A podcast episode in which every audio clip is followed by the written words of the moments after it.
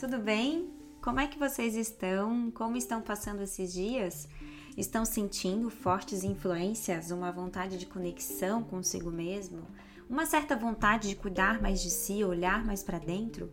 Se estiver sentindo essa forte influência como eu, se resguarde.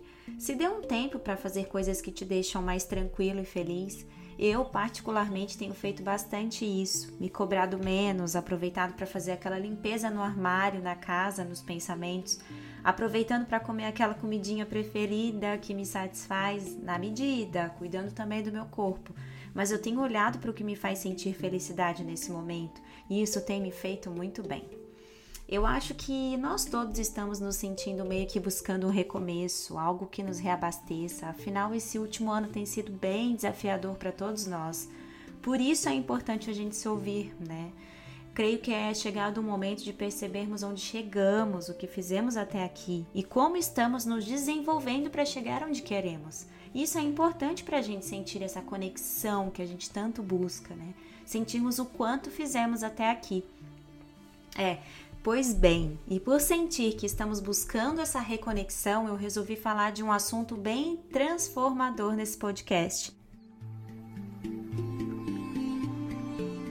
Hoje é dia 15 de abril de 2021 e nós vamos conversar um pouco sobre a importância de criar uma jornada mais magnífica diante de tudo que nos acontece, mesmo precisando saber lidar com os conflitos de sofrimento que devemos encarar. Claro que é surreal pensar nessas coisas e sentir-se bem, mas é importante falar sobre isso. Na verdade, é necessário mencionar essa força interior que a gente carrega. Mas eu quero falar de uma maneira confiante. A maneira como a gente reage às coisas neste momento está contando muito para o que vai nos acontecer ali na frente. Parece ser fácil olhando daqui, mas eu sei que não é. A realidade é que o nosso envolvimento com o que nos acontece é a nossa verdade ali adiante. Pensar, sentir, falar, agir são ações que encaminham a nossa realidade para a materialidade.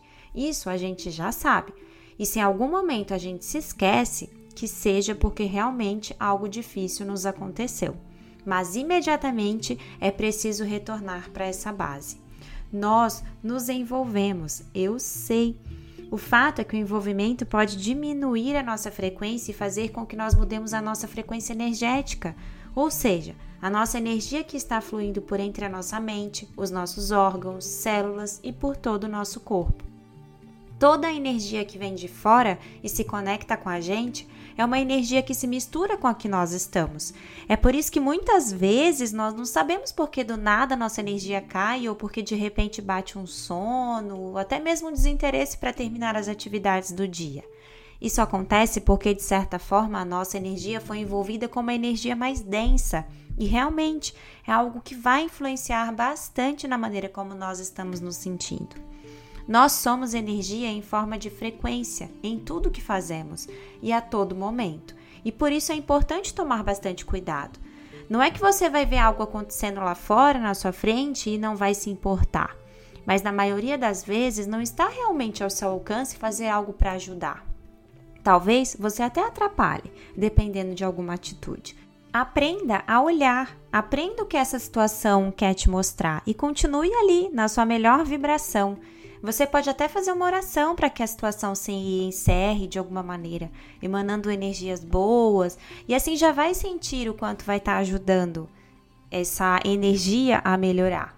Eu aprendi com determinadas situações, vivenciando conflitos meus e também de meus amigos, pessoas da minha família, conhecidos, e as histórias que eu já escutei por aí, que a maior parte do nosso sofrimento está ligado ao que nós estamos cultivando como energia de consciência. A energia de consciência é o fator principal para a gente estar tá consciente do que nós estamos sentindo. Estar todo o tempo envolvido com situações ruins, pessoas mais densas, lugares, relações, é de verdade um fato pelo qual a gente se habitua a viver.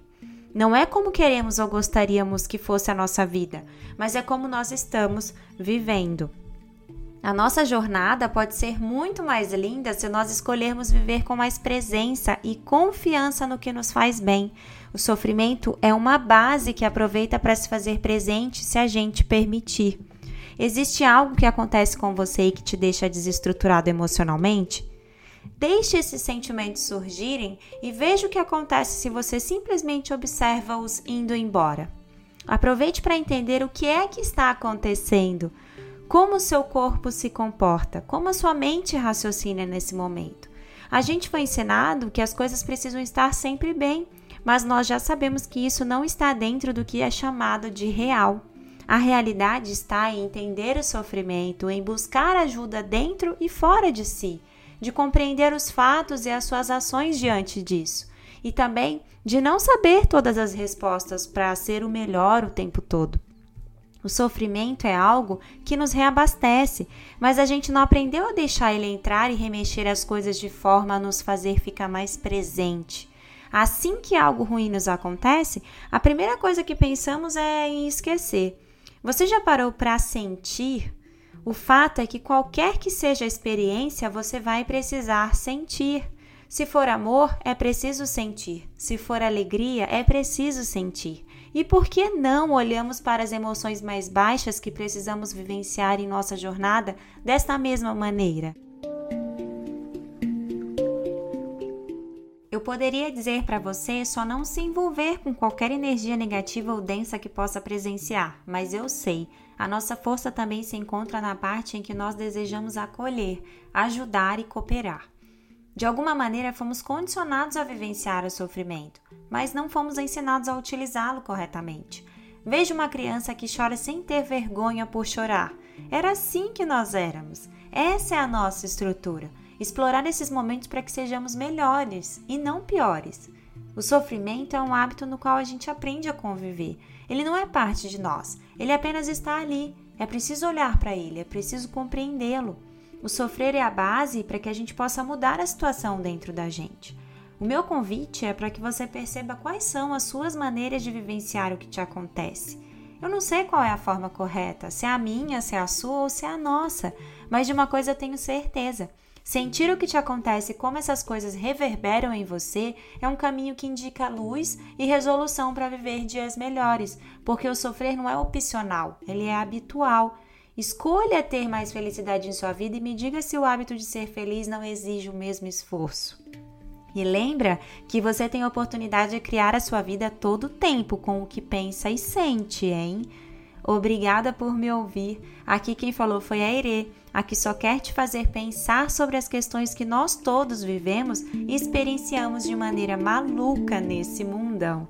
Até o próximo podcast.